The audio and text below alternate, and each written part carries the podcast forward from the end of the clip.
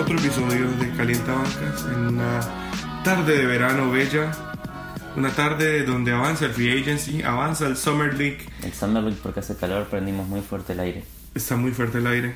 Qué pena si por ahí sienten el aire. Pero sí, sí sigue la, siguen las noticias en la NBA. Mucho ha pasado. O, o, sí, o poco. ¿Qué? ¿Cómo, cómo lo ves? Bastante, bastante. Empezamos con Gordon Hayward, que eso pasó dos días después de que terminamos el último podcast. Todas Eh, mis predicciones se fueron a la mierda. Fue un dilema, porque mm, eh, fue el 4 de julio, todo el mundo es feriado, em, y, y Gordon Hayward iba a tomar la decisión. ¿A qué equipo iba a decidir? Tenías tres oportunidades. O sea, a los Miami Heat, a tus Miami Heat, o se quedaba en Utah, o se iba a Boston. Eh, poquito entrada a la mañana eh, sale un rumor, Empieza el drama. eh, empieza el drama. Chris Haynes, un periodista de ESPN, dijo, este tipo se va a Boston. Puso eh, por tanta cantidad de años, tanta plata, Gordon Hayward se va a Boston. Y los fans de Boston empiezan a festejar. Isaiah Thomas un video bailando. Terrible. ¿Y qué pasó? 15 minutos más tarde empiezan a salir noticias del Camp Hayward. No, no, no, que Gordon Hayward no tomó ninguna decisión.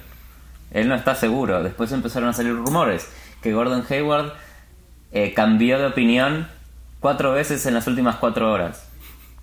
Entonces los fans de Boston ya dejaron de confiar. Empezaron a pensar que se va a quedar en Utah. Los fans de Utah sí, por fin. Qué bueno que es esto. Ya me habían roto el corazón, pero ahora tengo esperanzas. Y lo de los Heat Apagar nada. las camisetas en fuego, ¿no? Sí, Y lo de los Heat, nada, bueno, Miami Heat creo que quedó descartado es- de, de la ola de rumores. Pero después, más tarde, eh, anuncia Hayward que va a Boston. Con un artículo en Players Tribune de 800 palabras. Entonces no es que estaba eh, No. eh, indeciso. Lo que pasa es que no, quería, no querían que las noticias se anuncien por, Claro. un rumor. Y los fans de Utah quedaron con el corazón roto dos veces. Luego sale la- a decir que, que lo que él sintió es que mucho antes de haber terminado de tomar la decisión ya la noticia estaba al aire sin él poder com- compartir la noticia él mismo con la ciudad, con sus fans y, y obviamente en, en el mundo en el que vivimos hoy en día es muy fácil que se, que se filtren las noticias, que salgan las cosas en social media, lo cual no pasaba antes. Entonces hoy estamos viendo el drama que existía, que ha existido toda la vida, pero hoy lo vemos en tiempo real y sin filtro, lo cual le complica, le complica la vida a todos los free agents que pierdan el control, ¿no? que pierdan ahí un poco el control porque ya no son ellos eh, los que manejan el- la distribución de la información, sino, sino los periodistas. Está bien, pero, pero se entiende la frustración de parte de ellos, ¿no? Y Utah que había construido desde abajo muy, muy correctamente. Eh, Sí. draftearon a Hayward eh, y cada año le fueron agregando una piecita más al equipo. Y Agregarle cuando- el drama que cuando salen todas estas noticias, Boston no tenía el cap space. Entonces sale la noticia de que Hayward se va para Boston y Boston todavía no podía firmarlo. Entonces empiezan desesperados y se deshicieron de Bradley Beal, se deshicieron de... David Bradley, Eh, Bradley, perdón, no. Bradley Beal. Y eh, eh, salió un tweet que cuando lo tradean, él estaba en un avión yendo no sé, a Seattle, no sé a qué, pero se enteró todo el mundo antes que él porque él estaba todavía arriba de un avión. Imagínate, Cuando aterrizó, hey dude, te tradearon. Parecido a lo que le pasa a Butler, Cero le pasa a mucha gente. Cero loyalty. Siempre, siempre el, eh, la gente se queja cuando los jugadores se van de un equipo. Cuando Hayward abandona Utah, eh, ¿no? Cómo traicionó al pueblo. Claro. Después, Avery Bradley jugó eh, toda su carrera en Boston. Sí. eh, buen jugador, buen defensor, defensa. que les va a hacer tanta falta, les va a hacer tanta falta.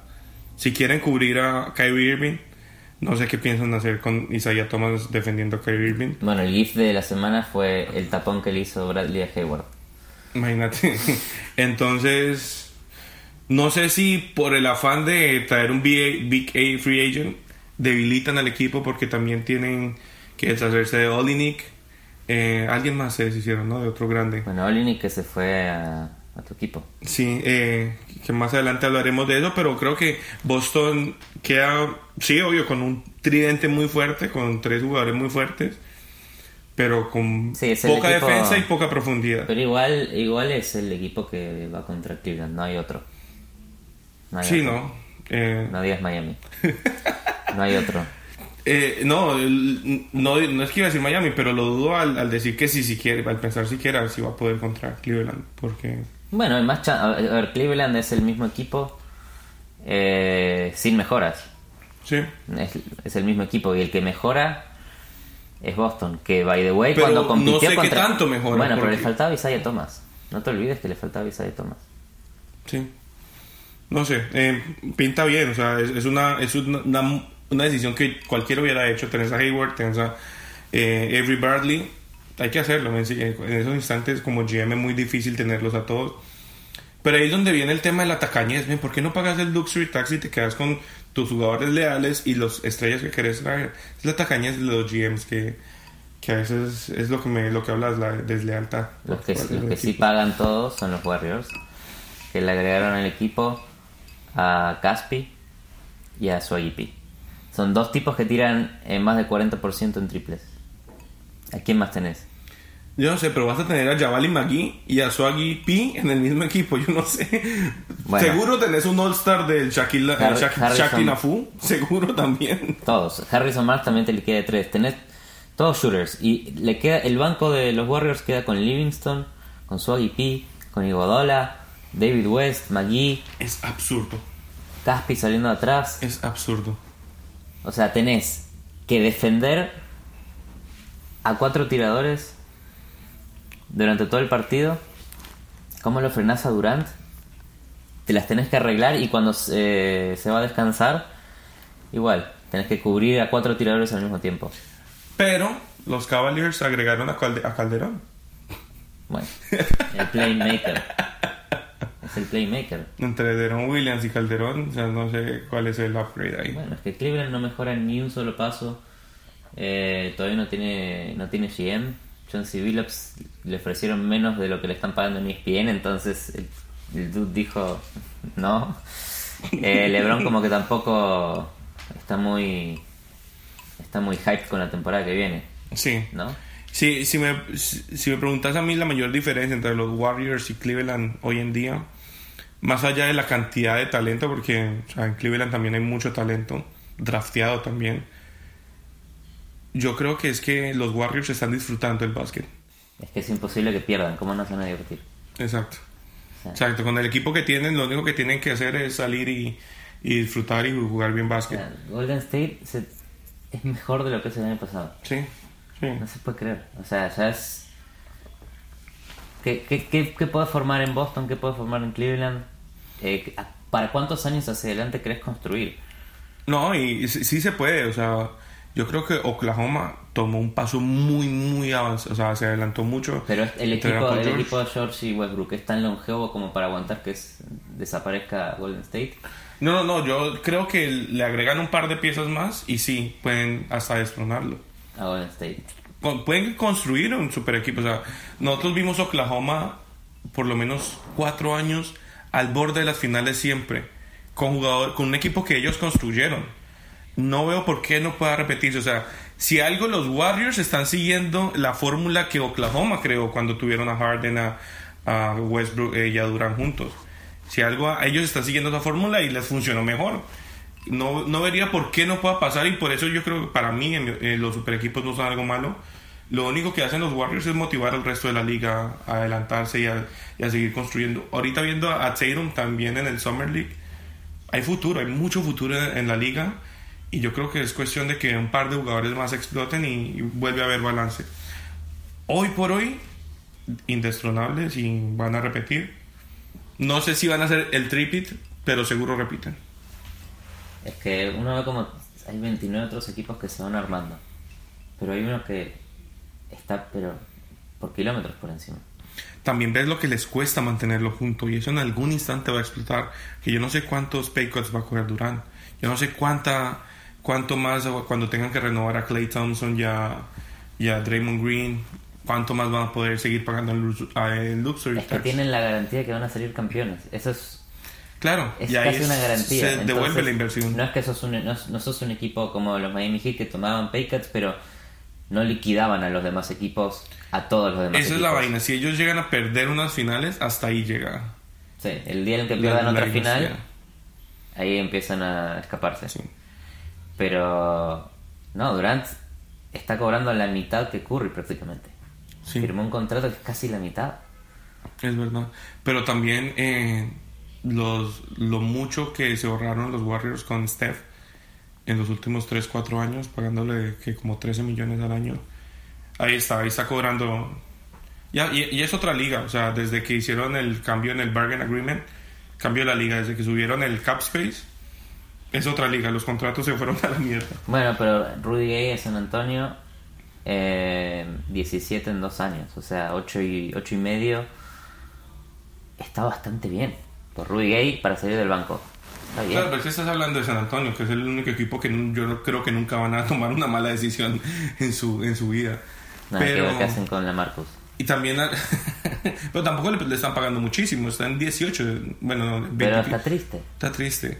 O sea, eso fue un, una buena decisión que no salió como esperaba. En papel, cuando toma, o sea, cuando estaba LeMarcus como free agent, ¿quién les criticó que lo hubieran conseguido? ¿Está triste o enojado? ¿Es, cómo se siente? ¿Triste o frustrado. enojado? Está frustrado. Frustrado. Es una mezcla entre no avanzar, en, en- en ver que depende de un jugador más joven. No es fácil. No es fácil. ¿Qué necesidad de, de tener spotlights y Kawhi es eh, un héroe mudo? Sí. Pero también vemos que como la liga empieza a dar esos contratos desproporcionales, terminan con la necesidad de llenarse con jugadores baratos. Entonces vos vas a ver equipos como los Rockets que tienen un jugador de 40 millones y el resto están en 7, 8, 9 y 10 millones. Que yo también no, no sé qué tan bueno sea eso para, para la dinámica de los equipos de vos saber que hay un tipo que gana 40 veces más que vos. Pensando en los veteranos que se ganan el mínimo. Pero bueno. Eso le da mucho más poder al, al- al superstar de, de realmente ser el tipo que domina el vestuario. muchas más expectativas y mucha más presión de, de entregar lo que se espera, ¿no? Pero también, ¿no? Le, le llena un poco las ganas de probar que, que vale ese contrato, ¿no? Demasiado. Vince Carter y Dirk Nowitzki otra vez renuevan sus contratos, siguen jugando. Son de los, de- los draftearon en los 90. Em, Los últimos guerreros del draft del 98. para ser increíble. Nowitzki sigue jugando a lo mismo que juega hace 18 años. Hacía lo mismo, lo mismo, el mismo tiro. El mismo fairway, el mismo mid-range, em, y en el mismo equipo. en el mismo equipo. Parece la misma camiseta. Nunca tuvo otra camiseta. Sigue siendo lo mismo. Ganó un campeonato en Dallas. Mark Cuban lo ama ese tipo. Sí. Lo ama Dirk Nowitzki. Es un ídolo. Es... Es el superhéroe de, de Dallas. Aparte, es- sigue siendo uno de los mejores jugadores. O sea, números constantes toda su carrera, juicioso, de constante. No te puedes quejar, yo creo que hicieron lo correcto. Leyenda, van, van a ver la camiseta colgando. Vamos a ver estatua de Dirk Nowitzki en Dallas. Los equipos necesitan eso, necesitan una leyenda en, que, en quien anclarse y aquí de ahí en ¿Y a adelante quién usar le ejemplo, ganaron ¿no? la final? ¿A quién le ganaron la final? No sé, eso creo que no, no quedó claro. Le ganaron la final a LeBron. Le ganaron la final al LeBron en Miami. O sea, no solamente salieron campeones de la NBA. Le, gan- le ganaron los- a los villanos más grandes de Pero hay que aclarar también que para Dallas ese, esas finales tenían mucha sensación de revancha porque perdieron en 2006 contra Dwayne Wade y. Shaquille O'Neal. Entonces, más allá de LeBron, yo creo que es la revancha de, de ganarle al Heat eh, lo que lo que a Dirk le Y tuvieron que esperar tuvieron que esperar cinco años. cinco años. Sí. Y yo creo que incluso la saborearon aún más porque el Heat venía más fuerte. Entonces el Heat estando más fuerte, ganarle, creo que la saborearon un poquito más. Y Ah, salió campeón Stojakovic y Tyson Chandler. Y Tyson Chandler, qué increíble. Dos jugadores clave de los Hornets con eh, Paul. Tyson Chandler, hay que llamarlo campeón. Y Vince Carter en el otro lado, sin evolucionando su juego cada vez más. No, que antes, eh, an- antes iba y, y la clavaba. ¡Ah! Ya, Eh, no después empezó a tirar y ahora ni, ahora ni siquiera ni siquiera domina la pelota. Esta es un Es un papá, es un y papá que- jugando. Y que va y pone un montón de huevos, va a buscar los rebotes, Es un, se no, tira al en piso. post- en el poste ahí, Tim con sus floaters. No, es, ¿no? es- es- es otro jugador por completo. Es otro jugador. Eh, Las rodillas. bueno, que cuando estaban los Raptors era el tipo más atlético que quizás haya jugado en la NBA Sí. en la historia. En los Nets encontró su madurez. Yo creo que es el dunk contest más impresionante que hemos visto también. Sí, sí, lejos. Es el, mejor, el mejor volcador de la historia, Siete equipos. claramente. Bueno, los últimos fue, fue haciendo más o menos como uno por año, porque ahora acaba de firmar en Sacramento eh, casi por 8 millones. Casi lo mismo que Rudy Gay. Interesante. Sacramento. Eh, no, y Me antes pasó por, el año pasado pasó por Memphis, antes pasó por Dallas, eh, estuvo en Phoenix, pasó por pasó por todos equipos en los que pasó un año, dio consejos y se fue a otro. Creo que Sí. le viene bien a Sacramento porque tiene varios rookies a los cuales les va a venir bien tener Sí, ese tipo sí. en el es, como, camerino. es como que Sacramento empezó a, a contratar estos veteranos para hacerles de coach a los jóvenes. De repente, Eh. Sacramento solo toma buenas decisiones. Del, desde, el- desde que sacaron a Cousins, Eh, Sabían lo que estaban haciendo. desde que sacaron a Cousins, Sacramento cambió la cara. O sea, déjame decirte que si en algún momento se habló de que el problema era Sacramento, ya no sé. Ya no sé por qué. Y por el otro lado, los Pelicans, no sé. Bueno, no sé qué tantas buenas decisiones. Bueno, pero ahí Anthony Davis lo doma. Lo doma, Ah, no, o sea, no, no- puede tener tanto carácter. Pero ya, ya se ve un patrón, ¿no? Vladi Divac empieza a contratar jugadores veteranos para... Y le lleva Para- al hermano. Es muy inteligente al contratarle al hermano. Porque ¿qué hace eso para DeMarcus Cousins? Ahorita que está decidiendo si se va o no se va de los Pelicans. Que los Pelicans tengan Se el quiera hermano quedar. de Van- Marcus Es Cousins como cuando eh, el Heat contrata a Goran Dragic con su hermanito. Bueno, pero le están dando una chance. Si el tipo... Está bien, si- si- es bien, está si bien. juega mal... No, le están dando una chance. Es un lugar, en el, un lugar para probarse. Todo es válido. Y eh, pinta bien, tiene buena cara. Sí, y este, lo estamos viendo en la tele en este momento. Está jugando a los Pelicans. Si no es un tema random que nos venga a la cabeza, sino que Eh, justo lo faltan está 4 dando. segundos. Ah, mira, es final clave. Es un final clave del Summer League. eh, hay tres puntos de, dos puntos de distancia que 5 segundos. Está jugando en el Summer League el hermano de Marcus Cousins. Juega igual. Que está terminando el partido además. Juega igual a de Marcus Cousins. Solo que no es tan bueno, pero tiene los mismos movimientos, tiene el mismo cuerpo, el mismo El tamaño. mismo drive, el mismo físico, eh, corren igual la cancha, Muy raro. Muy raro. Encima casi que domina como Cousins. gana los rebotes y pelea, sí, es igual de dominante. Y creo que se va a acabar. Sí, sí, ganaron los acabó. Ganan los Hawks y bueno. que se acercan al bien. campeonato de la D-League, no te pierdas la final. No te pierdas la final. Bueno, el Volviendo, League- volviendo a los temas importantes de lo que está pasando en la NBA. Carmelo, ¿qué pasa en la vida de Carmelo? Carmelo Anthony eh, se iba a ir de los Knicks por su pelea con Phil Jackson. Pero pero lo que terminó pasando fue que en realidad el- los Knicks aún lo quieren tradear. Desesperadamente. Aún lo quieren O tradear. hacer el buyout, quieren hacer lo que sea, pero que no siga en los Knicks. Pobrecito. Eh, ¿a Es injusto. Es injusto porque si algo Carmelo le dio todo a los Knicks. O sea, le- no sé. ¿Problemático o no problemático? Yo creo que no fue problemático. Tuvo dramas como cualquier franquicia por temas más allá de su poder, ¿no? Como tener a Phil Jackson de sombra. Pero mm, más allá del drama que pueda tener cualquier superestrella, yo creo que le dio sus mejores años a los Knicks produciendo. O sea, no podemos hablar de que Car- Carmelo tuviera malas rachas. Tuvo malos partidos, sí, pero constantemente fue pro- produjo, era consistente y ese afán de deshacerse no sé, me parece también injusto con él. Sí, y hay que ver si va a Houston cómo funciona en el sistema de Anthony, porque Juntarse con su amigo, Chris. Chris Paul, Harden y Carmelo Anthony son tres jugadores que dominan la pelota. Necesitan el balón, sí. Entonces, anda a distribuir la pelota entre los tres con el sistema de Anthony. ¿Cómo haces? No, de- ahí yo creo Muchas Eh, posesiones, toda la toca. uno de ellos tiene que liderar la segunda unidad. Y Carmelo tiene toda la pinta de ser, de, de ser, de poder ser un Andre Iguadola, ¿no? Sí. En un equipo. Sí, ahí puede tener el protagonismo. O sea, ya no, ya no está en su prime time, pero todavía produce. Entonces no es un mal rol. O sea, igual puede terminar los partidos. O sea, jugar esos últimos 2, 3 minutos de los cuartos tiempos. Pero produciendo más desde la banca, liderando la segunda unidad cuando James Harden y, y Chris Paul estén sentados. O combinarlos. James Harden con Carmelo o Chris Paul con Carmelo. Un- una dinámica así. Pero efectivamente los tres en la cancha para todo un partido no sé qué tanto puedan compartir el balón. Sí. Y bueno, y Chris Paul abandonando a los Clippers que lo reemplazan con Milos Teodosic, que es eh, para muchos el mejor jugador que no juega en la NBA. Eh, campeón de la Euroliga, MVP de la Euroliga.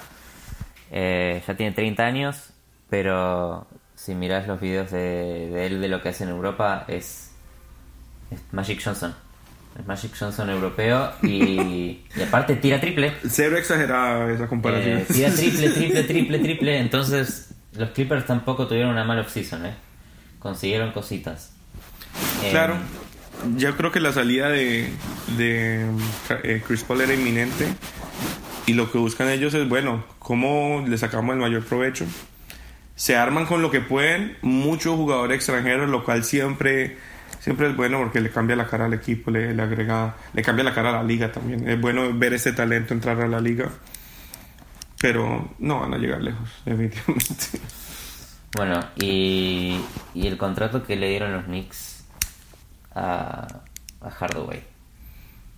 Ojalá las Le, decisiones. le está- le están pagando. Bueno, que es una de las razones por las cuales eh, los Knicks dijeron no pueden compartir la cancha Hardaway y Carmelo. Por eso es que Carmelo se tiene que ir. O sea, le, están tratando a Hardaway como si fuera el futuro líder de los Knicks. Es un poco raro. ¿Quién es Tim Hardaway para no poder compartir la cancha con X jugador? Sí, No entiendo. muy raro. Eh, y bueno, y por Singis ahí, pobrecito. Sí, sigue, sigue en, esto- en estos dramas. Va a pedir trade en cualquier instante. Sí, se va a hartar en cualquier momento. Pero hablando de, de ese contrato, me parece importante también hablar de... Ese contrato de 71 millones que se consigue, 71 millones en cuatro temporadas de eh, Tim Hardaway Jr., es un perfecto ejemplo del gran crecimiento que ha tenido la liga económicamente, especialmente, y especialmente para los jugadores. Porque comparado con su papá, que en 14 temporadas Tim Hardaway llegó a 47 millones. O sea, esto contando inflación y todo son alrededor de 80, 80 y pico millones. Su hijo en cuatro temporadas va a ser más. Hoy en día vemos contratos como el de James Harden, que fue una extensión que va a durar como seis años de- de- desde ahora al 2023 y le va a dar 228 millones de dólares. La última temporada le va a pagar 46 millones de dólares. Esos, esas cifras superan lo que ha hecho en su carrera cualquier jugador en la NBA, ex- excepto Dirk, quien hab- de Y quien que- hablábamos. Y, y que, y que un equipo de mercado chico pague eso a un superstar. Es absurdo, es absurdo el crecimiento, que está bien, está muy bien para la liga, pero desproporción. Bueno, lo- eh, una de las vainas que, que- que me molestan, muy bien por los jugadores, pero esta plata la están recibiendo pocos jugadores. Sí. O sea, no, no vemos un crecimiento exponencial para toda la liga. Vemos un crecimiento absurdo para las, superestrellas. Castas, las castas sociales de dentro de la NBA. Sí. Se está, la- está- desapareció la clase media en el del jugador. Sí, exacto. Porque ahorita hay jugadores que hacen el mínimo, 3 o 4 millones, y jugadores que hacen 40 millones. O sea, se ve el ejemplo de, de los Sports del, del Este, los, los Hawks que llegaron a ganar 60, Los que 60. e- eran los Spurs. Los Spurs del Se Este. fueron todos. Todos se fueron. Fueron todos. Si hubiera- Horford. no sé si tienes el dato. Si hubieran querido retenerlos, ¿cuántos se hubieran gastado? ¿Cuánto? Como 300, 342 millones. ¿no? No. Tres veces, o sea, como dos veces lo que, lo que cuestan los Warriors hoy en día. Imposible. Son, son tres salary caps, salary cap de 100 El salary cap hoy en día es exacto. tres salary caps y medio. No, es imposible. Y yo quiero pensar que si ellos se hubieran mantenido juntos, no es que hubieran hecho el. el o sea, Bueno, eran un buen equipo, jugaban con eh, el formato Popovich, eh, pero duró un año. O sea, duró un- fue un una año. cosa de un año, desapareció. ya Y- luego se, se empie- empieza con la salida de Jeff Teague y de ahí en adelante sale Al Horford. Este año se fue Paul Millsap y ya queda Dennis Schroeder como el gran Sí. líder de, de los Hawks. Pobrecito. Entonces, este bargain agreement le dio la posibilidad a equipos de mantener a sus estrellas como a Westbrook y destruyó otros equipos como los Hawks que no quisieron La nueva CBA le dio más poder a los super teams. más poder a los super teams, más poder a también a lo que va a pasar y, y que esto sí me gusta, obliga a los equipos a construir, a, a buscar más en el draft, porque sabes que si es tu ju- jugador que drafteaste le puedes ofrecer más plata sin que te cueste para el cap space y que no se te va a ir. Sí. Bueno, y por eso dicen que los Warriors entendieron perfectamente el modelo. Y lo construyeron a Pero medida. las reglas no cambiaron sino hasta que se fue Durant. Sí. Desafortunadamente. Sí, terrible. En fin.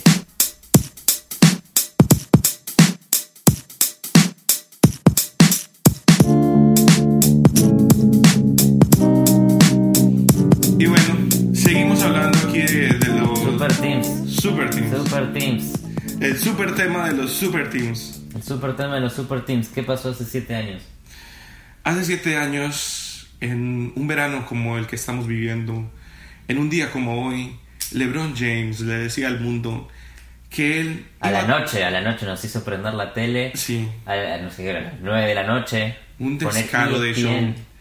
Eh, Nunca antes visto. terrible, nefasto. ¿Qué fue lo que dijo? Donde anunció que estaba cansado de perder y que se iba a una franquicia de verdad, que iba a llevar sus talentos a Beach. Y ahí empezaron a incendiar las camisetas de LeBron James en Cleveland.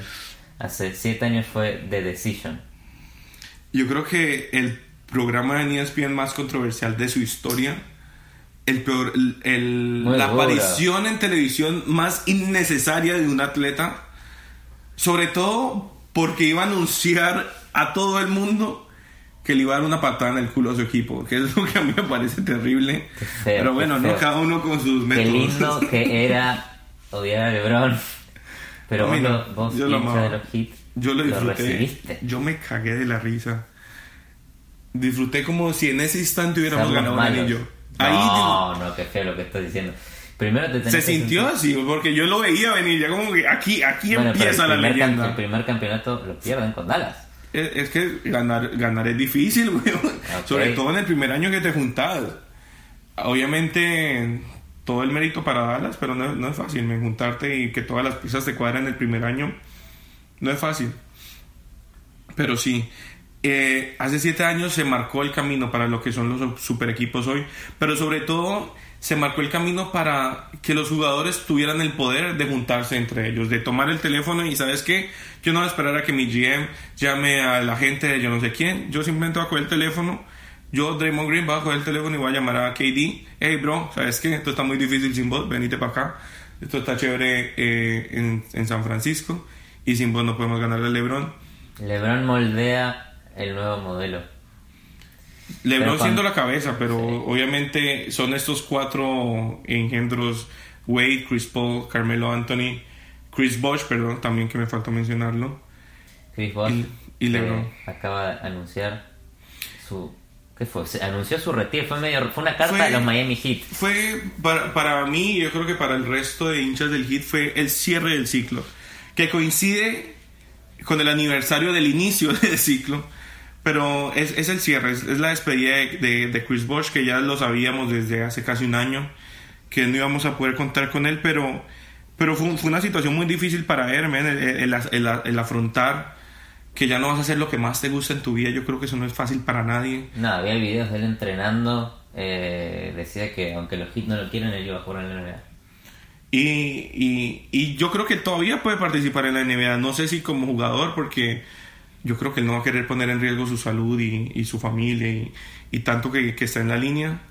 Pero definitivamente es, es, un, es, una leyenda. Se retira de Miami con una bella carta para toda la ciudad, para todos sus fans. ¿Hizo llorar? No, no, no va a negar que un par de lágrimas salieron esta mañana cuando leí esa carta. Es muy emocional eh, o sea, recordar todo, todo lo que fue ese Tree, todo, todos los momentos que... Es que eh, fue, una, fue una época muy injusta con Bosch.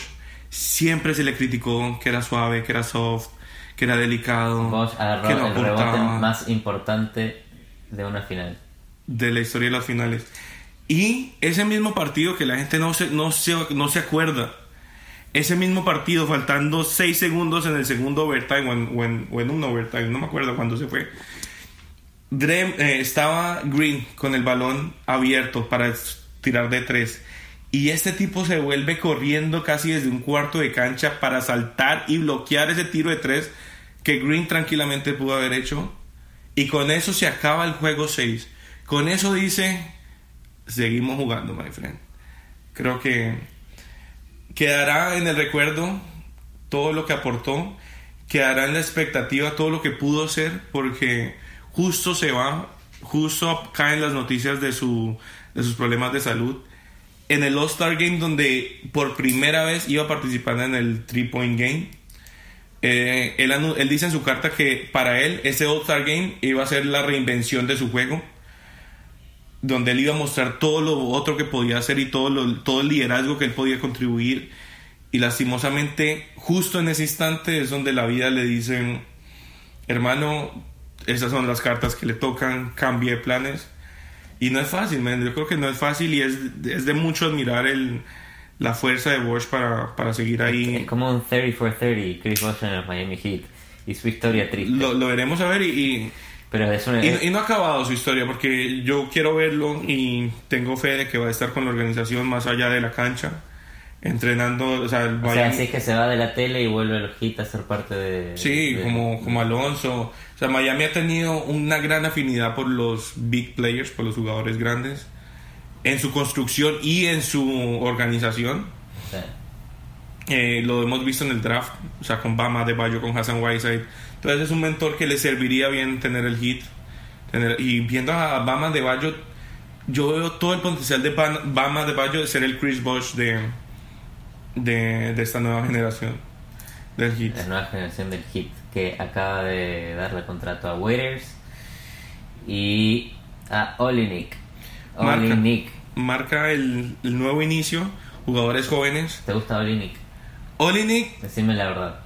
No me gustaba cuando estaba en Boston, es de los jugadores que si no están en tu equipo no te gustan. ¿Por qué?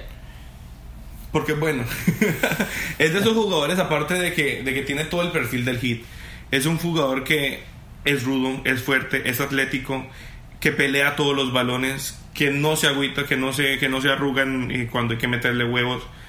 Es un jugador que lo vimos en ese juego 7 de, de, de, Toronto, de, de Boston. Yo creo que le cae bien porque le va a hacer, le va a complementar mucho eh, Hassan Whiteside porque muchas de las habilidades que tiene Olinik no las tiene Whiteside y viceversa. Entonces va a ser un frontcourt interesante. Y teniendo a, a Waiters. ¿Titular o al banco? No, titular. Yo, titular. yo lo pondría titular.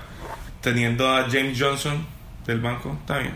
James Johnson media manejando también eh, la, la segunda unidad, sí. sí. Me gusta. También está Justice Willow para aprender y para estar ahí. Tiene 20 añitos con este par de, de buenos jugadores delante. Y hay un muy buen backcourt con Waiters y Dragic. En el este yo me atrevo a ponerlos como el tercer mejor backcourt después de Toronto y de Washington. Está bien, yo veo... Yo los, veo los. No, pero es que los, el backcourt es... ¿Quién? Eh, J.R. Smith y Kyrie. ¿Te parece? Qué mal backcourt. Cuarto, ahí. Está bien, cuarto, pues. Por favor, por favor. Está bien, cuarto backcourt. Eh, o sea, los Heat tienen chances de eliminar a Cleveland en la ni cinco, este. ni cinco, pero va, va a ser una final interesante porque es un buen matchup. Va a ser una final interesante. Me estás diciendo que llegan a las finales. Del este, sí. No. Qué pena mi exceso de fe en mi equipo, pero eh, es un muy buen matchup para Cleveland porque es un equipo muy atlético, muy grande, que sabe eh, abrir bien la cancha, que tiene buenos tiradores, o sea, que, bueno, tiene noches con buenos tiradores, no es constante, pero cuando le meten huevos, En Miami es mejor equipo que Boston. sí, para mí sí. Para mí sí, después, y te lo voy a decir la diferencia. Avery Bradley. Ese, ese tipo era la diferencia defensiva porque lastimosamente, hoy en, no, no lastimosamente, pero es una realidad que es una liga de point guards. Sí. Y Isaiah Thomas no puede defender a ningún point guard. Y, ese, y esa era la labor de Bradley. Entonces, Miami ahí tiene tamaño. mucho tamaño, mucha fisicalidad, mucha fuerza, son muy jóvenes. Entonces, no sé si te acuerdas del final de temporada de los partidos, pero los últimos 20 partidos Miami los ganaba porque era el equipo que no se cansaba. Todos los equipos se cansaban de perseguir y de defender a Miami y esos tipos como si nada, frescos como limón, como lechuga tirando como si nada, corriendo. Y eso se diferencia. La preparación física del Heat yo creo que está por delante de, de 29 equipos en la liga. Boom. Boom, boom. Y los Pelicans, por otro lado, eh, Armándose, buscando, revolcando ahí eh, Firmaron. el D-League, buscando ahí que se encuentran. bueno, del D-League salieron dos jugadores que están jugando ahora el Summer League, eh, que es Quinn Cook, base, salió el... Fue el All-Star. eh, el, el mejor jugador del D-League del año pasado fue Quinn Cook. Base de Duke, eh, muy correcto, está jugando, jugó bien el final de la, de, de la temporada pasada, está jugando bien el Summer League, creo que va bien de backup eh, de base a Shur Holiday. Este, y el otro jugador es Check Diallo. El vaso. Cayó un vaso por ahí. El otro jugador es Check Diallo. eh, que, que está jugando bien en el Summer League, está, está dominándolo. Eh, y puede ser un buen backup de Anthony Davis y de Marcus Cousins saliendo de atrás. Eh, quizás con Donatas Montejunas si, si vuelve a firmar con los Pelicans no se sabe. Este, y el otro signing fue Darius Miller, que era un, un alero que jugó en Nueva Orleans cuando se llamaban los Hornets. Eh, jugador de Kentucky, pero, pero nada. Un jugador del fondo del banco que defendía y podía tirar triple, pero muy inconsistente. Eh, pero se fue a jugar a Europa. Al parecer mejoró mucho su juego, así que hay que darle un lugarcito. Este y lo importante de todo, Jules Holiday sigue en los Pelicans eh, y, y salió el titular el otro día que de Marcus Cousins lo amenazó con ahorcarlo si no si no firmaba con los Pelicans. Entonces, eso habla de que de Marcus Cousins Se quiere quedar. confía en el proyecto. Eh, Eso me dice que se quiere quedar. Sí. O no quiere nada de Holiday y lo quiere aquí para poder irse. No, no, no, no, no, Se, quiere, se quiere quedar, le va a dar una chance. Sí. Ah, es free agent el año que viene de Marcus Cousins. Eh, puede irse si quiere irse. Yo creo que DeMarcus Cousins es un jugador muy emocional y él va a valorar mucho que los Pelicans lo querían cuando toda la liga le estaba dando la espalda. Eh, creo que al final va a terminar quedándose, ojalá. No, sé, no, no, no veo dónde se pueda ir eh, en este instante. Me gustaría verlo quedar. Creo que lo- los Pelicans hacen buen trabajo encontrando jugadores, eh, tesoros escondidos que nadie, que nadie encontraba. Sí, el problema es que después le da contratos altísimos a jugadores malos. Entonces no tiene flexibilidad, nunca llegan a nada. Eh, no sé si van a llegar a los playoffs. Pero si se encuentran tres, tres jugadores buenos en el perímetro, tres wing players o dos jugadores wing players buenos, ahorita en el D-League es muy fácil que les vaya bien. No, no, o sea, es muy difícil pensar que en, este, que en esta conferencia del West puedan llegar lejos en los playoffs. Pero tienen dos de las superestrellas necesarias para llegar a por lo menos al 8 seed, ¿no? Es que es muy injusto jugar en el West. Miami llega a los playoffs. Miami llega a los playoffs, yo creo. Pelicans tienen demasiada competencia. Es que es muy, es muy injusto el oeste. Eh, ni con récord positivo llegas a los playoffs. En el, en el East estás abajo de 50% y tenés chances. Y eso es, es terrible. esto nos lleva a un tema muy interesante y es un debate que ha habido por mucho tiempo en la NBA que se, que se avivó en esta postemporada. ¿Qué pasa si de repente los playoffs no se dividen por conferencias? Si hiciéramos unos playoffs de todos contra todos, donde el first seed, la, el primer puesto, se enfrenta al último, Al 16. al 16, y así viceversa, el 2 al 15. Y es todos contra todos. Así vemos los 16 mejores equipos y no los Para mediocres que- del Est. Para que esa regla se cumpla, la tienen que votar por lo menos la- eh, más de la mitad de los equipos.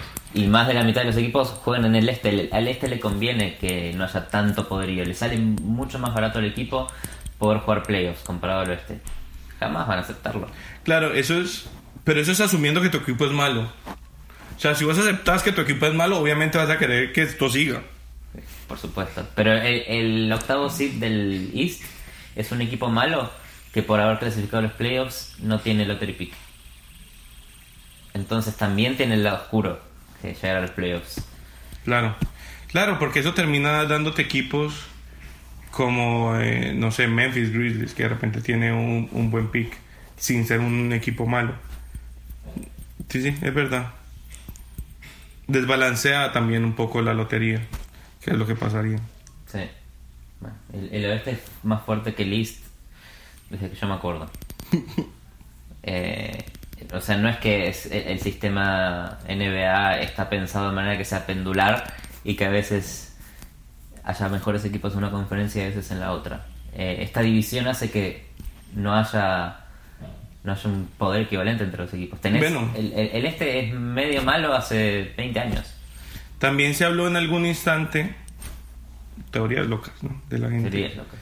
eh, que fueran seis puestos por clasificación directa en cada, en cada conferencia y luego es seis. como un medio playoff de eliminación con los cuatro em, eh, no mejores pero los del serían como el 7 al 10 de O sea, cada los cuatro están ahí atrás. como una eliminación directa pues Sí. es otra es otra forma Lo que pasa es que igual a la final va a ser Warriors eh,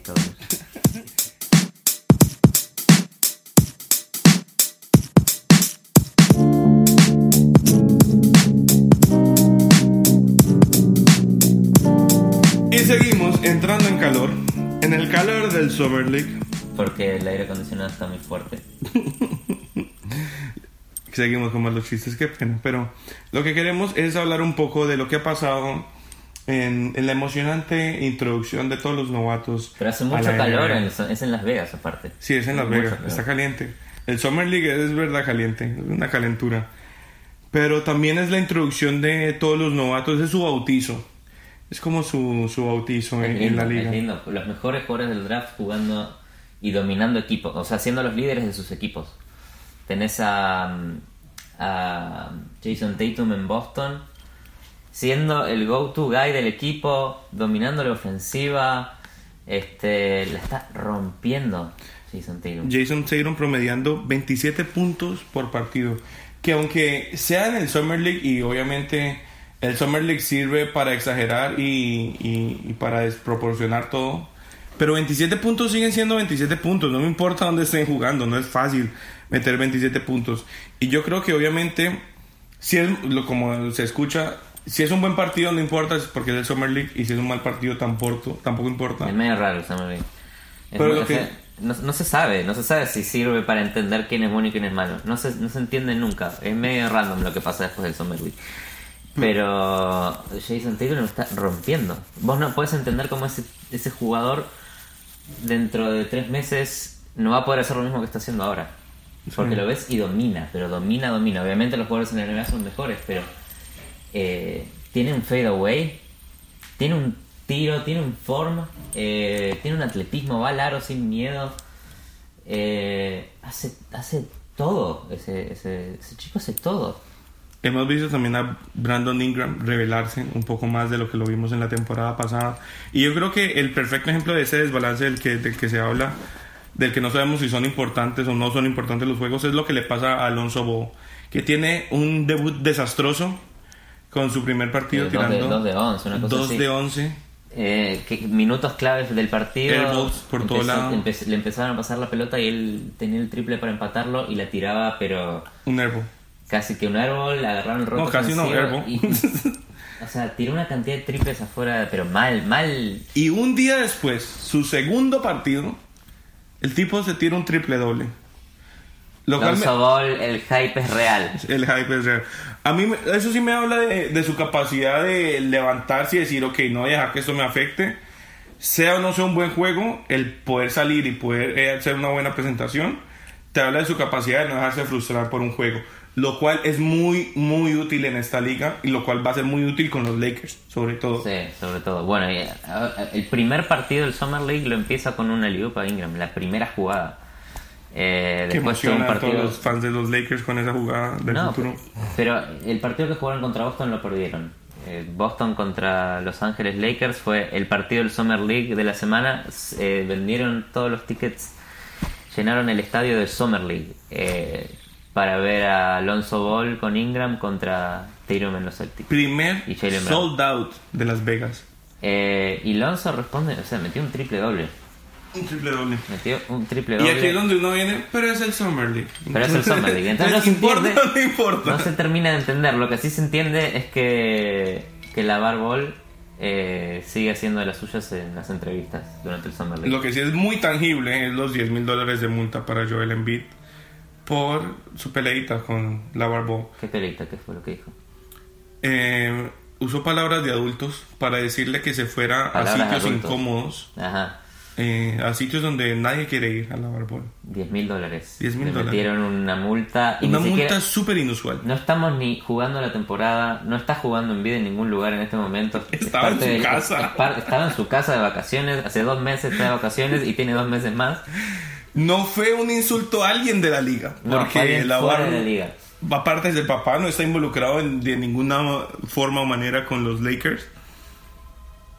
Igual, 10 mil dólares. 10 mil dólares. Eh, no hagas más de estas cosas porque Sí, eh, yo creo que aprendió su lección. Te habla de la intención de la liga de cuidar la imagen y no nos hagas quedar como infantiles niños peleando en Twitter. Yo creo que es el mensaje que le quieren dar a Embiid. No te pongas a pelear en Twitter. Menos usando palabras que son de adultos. sí, pobrecito. Y, y- y los Sixers. La maldición. eh, la Sí. maldi- no, sé, no sé, no sé, no sé qué es lo que pasa. Es muy raro porque los Sixers con su proceso vienen siendo malos hace casi que 6 años. Entonces todos los drafts eligen top 5. tienen el, potencial rookie of the year en su equipo y se, se lesionan. Se lesionan todos antes de empezar la temporada. Afortunadamente la, le- la lesión de Fultz no es más que una, una torcedura de tobillo sencilla, tranquila, común. Pero qué mala suerte. Porque igual se va a perder eh, un par de partidos del Summer League porque lo van a cuidar. Sí. Va a llegar a- eh, con falta de ritmo al, al inicio de temporada. Igual es un retraso. Igual te habla de la mala suerte que tienen los Sixers. De no poder darle a un, a un, a un buen pick tranquilo y saludable. Eh, y este, es- este era como el primer año en el que se confiaba en los Sixers teniendo chances de avanzar en los playoffs, de llegar a los playoffs y de avanzar en los playoffs. Yeah. Por ninguna razón que esa se fue JJ Redick de los Sixers. Eh, es un equipo que parece que tiene jugadores para pelear algo. Eh, y el otro jugador que, que fue el cuarto pick, volviendo a los Kings, Darren Fox. Darren Fox me gusta muchísimo. Hay un, hay un videito eh, que está circulando que es Darren Fox eh, haciendo de líder entre jugada y jugada, moviendo a todo, el- hablándole a toda la ofensiva, corta por allá, corta por acá, hace esto, motivando a los jugadores cuando la tiraban afuera, un líder de equipo de Summer. League. Entonces vos ves esa personalidad y la transportás a los Kings que tienen un que, equipo que la necesitan. que la necesitan. Encontraron en Darren Fox un jugador que tiene personalidad, no solamente juega. De Aaron Fox yo creo que es de los jugadores que me atrevo a adelantar y pensar que es el robo del draft. Porque tranquilamente puede llevarse también el rookie of, el candidato a Rookie of the Year también. Sobre todo que yo creo que terminan siendo los Rookie of the Year los jugadores que están en equipos que más los necesitan. Como le pasó a Carl Anthony Towns, que llega a Minnesota, inmediatamente lo ponen de titular y a actuar. Sí. Que es lo que no sé si le va a pasar a Jason Tatum, porque es un jugador que de entrada va a llegar a competir puesto con eh, Hayward y, y con, no me acuerdo quién es el otro power forward de Boston. Horford, está el Y con Horford, Al Horford, Hayward, está. Isaiah Thomas. Tatum va a salir del banco, no, no va a ser el, Exacto. no va a Mientras ser el go-to guy Fox- que está haciendo hoy en el Summer League. Mientras de Aaron Fox va a llegar a Sacramento a producir, a jugar, a, a tener buenos minutos y a tener un rol importante porque el equipo lo necesita. Y es ahí donde yo creo que es más probable. Entre estos cuatro, entre los cuatro primeros que tenés a Fultz en los Sixers, lo necesitan. Lo necesita. Tenés a Alonso en los Lakers, también lo necesitan. También. Eh, lo tenés a Tatum en Boston, no lo necesitan tanto. Y Darren Fox lo necesitan en los Kings. ¿Quién es Rookie of the Year? Yo creo que está entre. Uf, es- está- es- es- Definitivamente yo creo que Tatum no va a ser, pero me inclino más por eh, Lonzo Ball. Ok, tenés que. Le estás diciendo ahora Alonso Ball, después hay que ir- volver a escuchar. No, esto. no, no. no, no, de Aaron Fox. Creo que me, me voy a comprometer con de Aaron Fox. Lonzo Ball, al final yo creo que la presión va a ser muy grande y, y le va a afectar un poco. No va a ser este su mejor año, va a ser una superestrella, pero tiene mucha presión, tiene muchísima presión. Sí. Mucho Pues- media hype también. Sí, Eh, para mí es Fultz. es full. Sí. Porque se haya lesionado eh, y, y no haya tenido partidos de Summer League. Es no- que Fultz me parece un jugador con muchas habilidades, pero no son habilidades sobresalientes. O sea, tiene un buen fadeaway, pero tiene muchas herramientas, pero no son herramientas que sobresalgan. Pero tiene, tiene el carácter Russell Westbrook para ir abajo del aro. Sí, tiene mucha personalidad. Eh, no sé, Fultz Rookie of the Year no me sorprendería para nada. Este y bueno, y, y después hablando del draft. Si seguimos pensando en lo que para qué sirve el Summer League, que es para encontrar jugadores del draft que que no necesariamente vayan a jugar en equipos eh, que los necesiten tanto o muchos undrafted. Y vos pensás que son 60 jugadores que entran eh, en el draft a la NBA.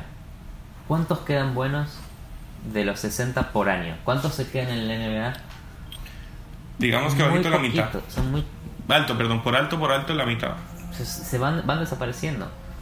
Sí. Van desapareciendo. Los jugadores que realmente quedan por draft, la renovación son como 5, 6, algunas veces 10. Pero hay drafts que los lees y no hay un jugador que te acuerdes. Sí. Que todos desaparecieron. O ni jugador del top 10 terminan las estrellas siendo del second, second round o de Y cuando vos hoy ves altos. los primeros 10 picks de los últimos 5 drafts, todos jugadores one and done. Ha Todo cambiado freshman. mucho. Ha cambiado mucho eh, los picks. Yo creo que hoy en día los equipos hacen mucha mejor labor de scouting. Creo que con toda la data disponible que hay es mucho, mucho más fácil acertar en quién va a ser y quién no va a ser. Hay mucho menos eh, riesgo de error hoy en día. Creo que con tanta, tanta data y tantas herramientas eh, disponibles, muy difícil escoger el que no es. O sea, tenés que tener mala suerte con lesiones o definitivamente que el tipo se vuelva loco y tenga problemas eh, personales, pues. ¿Te, te gusta el one and done como regla, sí o no?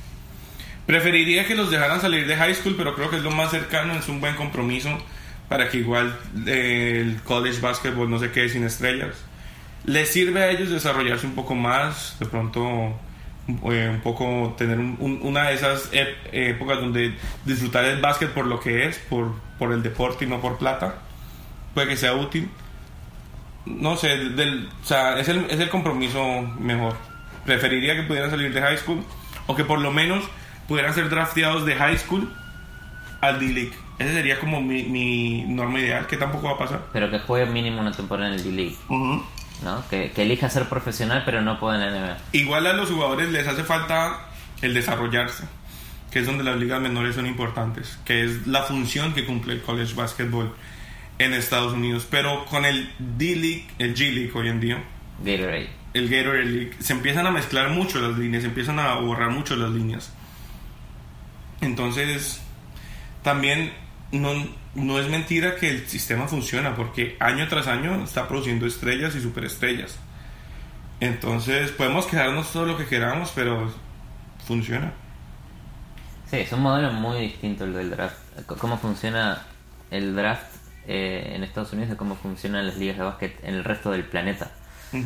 Eh, en donde los jugadores se forman en el club, crecen en el club Casi desde niños. y debutan en primera, quizás con 16, 17 años, eh, algunos con 23 años.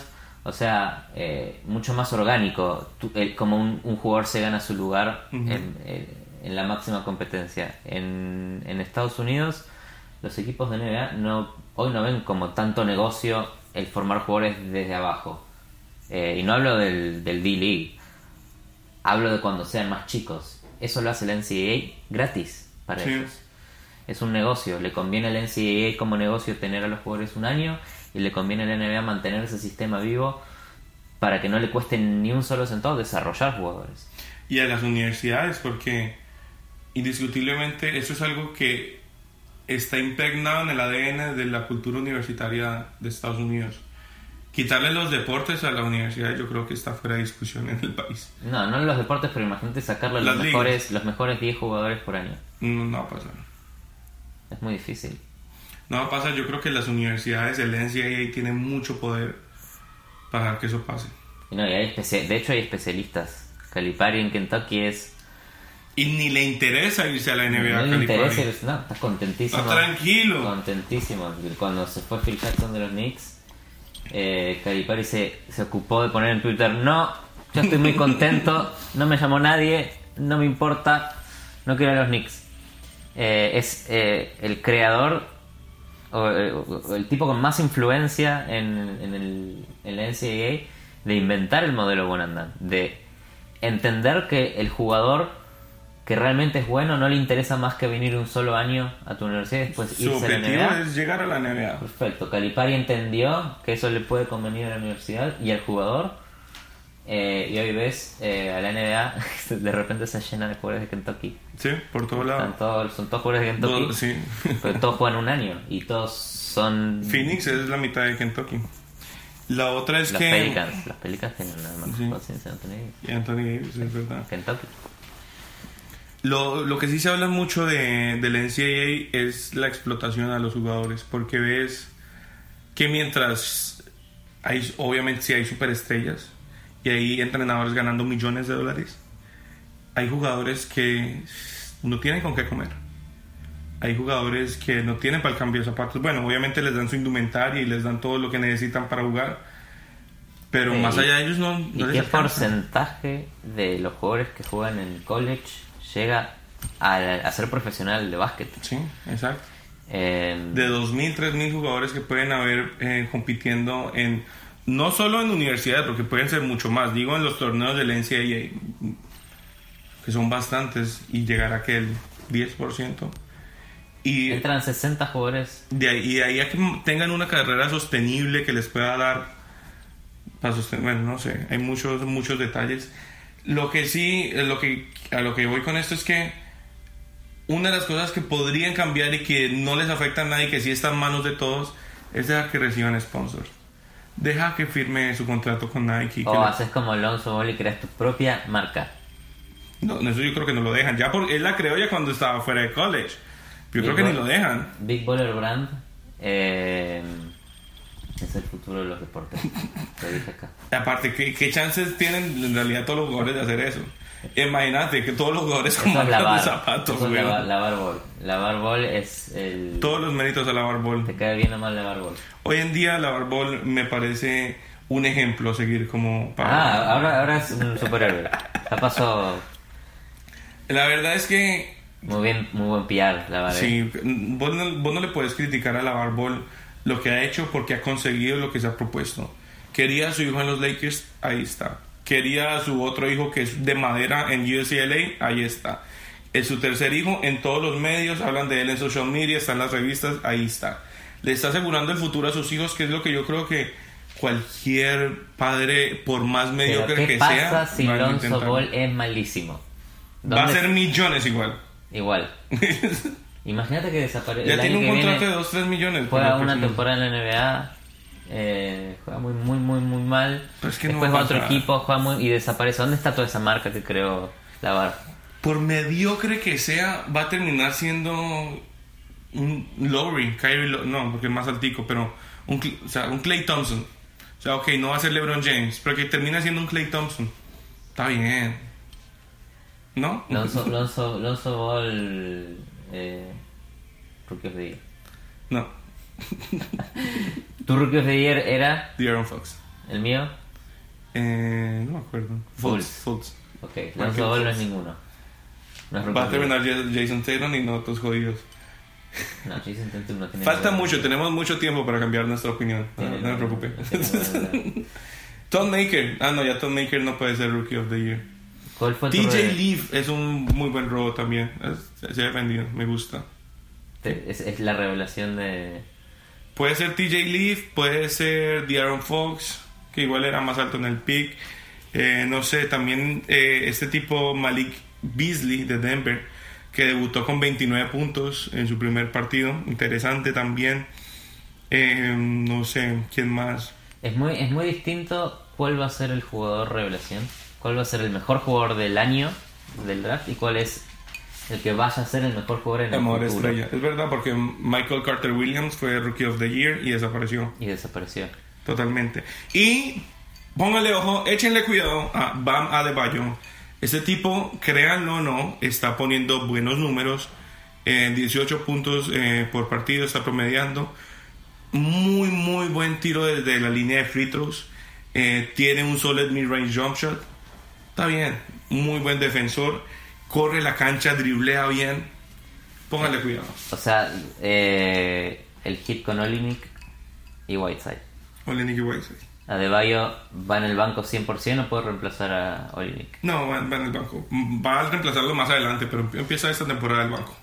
Creo que es un proyecto tipo Justin Winslow que es... Justice Winslow puede estar empezando en dos años todavía. Todavía le falta. A largo plazo, Winslow, ¿eh? ¿Qué? Muy a largo plazo. Tiene 20 años. Creo que en sus 22 va a empezar a, a explotar. Tuvo buena temporada. Empezó bien la temporada, pero la lesión lo jodió. Ahí el hombro lo jodió. Está bien, le va a ir bien. Justice Winslow yo creo que va a terminar siendo un jugador tipo Draymond Green. Constante, o sea, le mete energía, mete huevitos. eh, hace todo lo intangible. De pronto no es el que más anota, pero roba balones, pelea, rebotes. Es ese tipo de jugadores que querés en tu equipo porque sabe cómo ganar. Eh, Draymond Green tiene personalidad. Eh, cuando lo draftearon en el draft combine le preguntaron a Draymond Green ¿qué, qué posición jugás? Y dijo, "Mm, no tengo ninguna posición y eso es lo que me hace buen jugador. Y voy a salir campeón. Ahí está. Ahí está. Es un profeta de sí mismo, Draymond Green. Draymond Green hoy en día puede recitar todas las personas que fueron drafteadas adelante de él en orden y con eh, qué equipo se fueron. Eso es medio enfermo. Es un medio enfermo, pero te habla de que tiene una motivación ahí en el hombro, acosándole, diciéndole no se olvide los que Ha dudaron. salido campeón dos veces. No se olvide los que dudaron. Y va a volver a salir campeón este año. Esto, esto es como... Y ya, ya, van a hacer el repeat y ya, se acaba. O sea que cuando se retire el Hall of Fame, Draymond Green va a ser como Michael Jordan, que tira el speech que dice que hubo una persona que no confiaba en él. Y como no confiaba en él, eso es lo que lo hizo grandioso. No vuelvas a decir que Draymond Green es como Michael Jordan. Si gana seis anillos, Si gana seis anillos, igual no va a ser como Michael Jordan. ¿Quién sería el Michael Jordan de, de los Warriors? ¿Clay? Ve, perdón, Clay no. ¿Steph Curry o Durant? no, eso es el hermoso de los Warriors. No tienen un Michael Jordan. Todos son Michael Jordan. Oh, qué Steve Kerr. tierno. Steve Kerr es el Jordan. Está bien.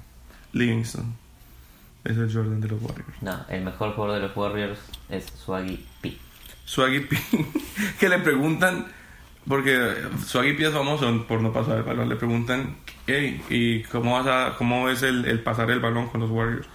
Responde tranquilamente, eso es el trabajo del point guard, eso no es mi trabajo. o sea que no esperen muchos pases de Swaggy P en los Warriors. Esperen muchos tiros de tres abiertos. Y con el tipo en la cara también. Sí, Soy quien encanta tirar cuando, cuando no tienen que tirar. exacto. Una decisión de tiros excelente tiene el muchacho. Y bueno, creo que hemos cubierto todos los temas. No sé qué se nos queda por fuera. Que los Pelicans probablemente no lleguen a los playoffs. Está difícil, es una conferencia difícil. Los hits llegan, pero no sé si por los motivos correctos el este está bien débil. Eh, pero eh, voy a hacer un quote del innombrable. Segundos del este esta temporada. Con eso te vas. Con eso me va. Miami Heat segundo del este. Lo escucharon primero en Calientabancas. De- decime el récord, decime el récord y en qué- hasta qué ronda llegan. 50, 50 wins. 50 wins, 50, 32. Y llegan eh, semifinales de conferencia. Eh, o sea, segunda ronda. Segunda, Segunda ronda. ronda. No magnifiques. no magnifiques. Semifinales de conferencia. Es segunda ronda. Segunda ronda contra los Cavs. Ok. Hasta el próximo domingo que seguimos juiciosos. Adiós. Chao.